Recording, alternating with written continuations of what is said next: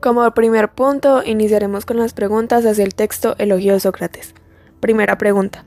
¿Puedo transmitir mi ser o conocimientos a otros siendo esta mi alma? Segunda pregunta. ¿Es mi conocimiento un ejercicio espiritual? Tercera. ¿La justicia soy yo y lo que construyo? Cuarta. ¿Puede una apariencia ocultar la esencia del alma? Quinta.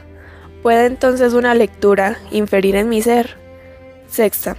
El enseñar es explícitamente solo lo que se quiere aprender. Séptima, porque Sócrates es un apasionado de la palabra y del diálogo. Octava, ¿qué es y cómo demuestra Sócrates los límites del lenguaje? Novena, ¿qué es vivir para Sócrates? Décima, ¿cuáles eran las preocupaciones de Sócrates? Número 11. ¿Qué es la ironía socrática? Número 12. ¿Qué relación tiene Sócrates y Cristo? Número 13. ¿Qué es atopos, atopia, atopatos y cuándo se utiliza? Número 14. ¿Cuál es la pedagogía de Sócrates? Número 15. ¿Por qué Sócrates decía que no era un sabio? Número 16. ¿Cómo Sócrates adopta los rasgos míticos de Eros? Número 17. ¿En qué consistía ese odio amoroso de Nietzsche hacia Sócrates.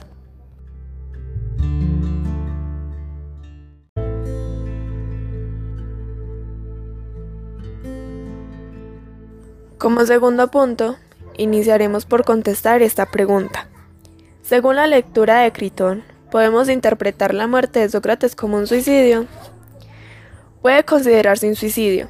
No es un tema religioso, pero podemos tomarlo como un ejemplo y es el caso de Jesucristo, quien prefirió dejarse asesinar a pesar de poder evitar todo y solo escapar.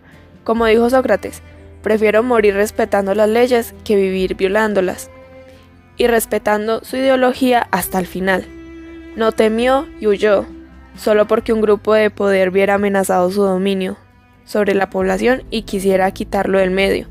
Este estaba preparado para su muerte, y la aceptó sin objetar.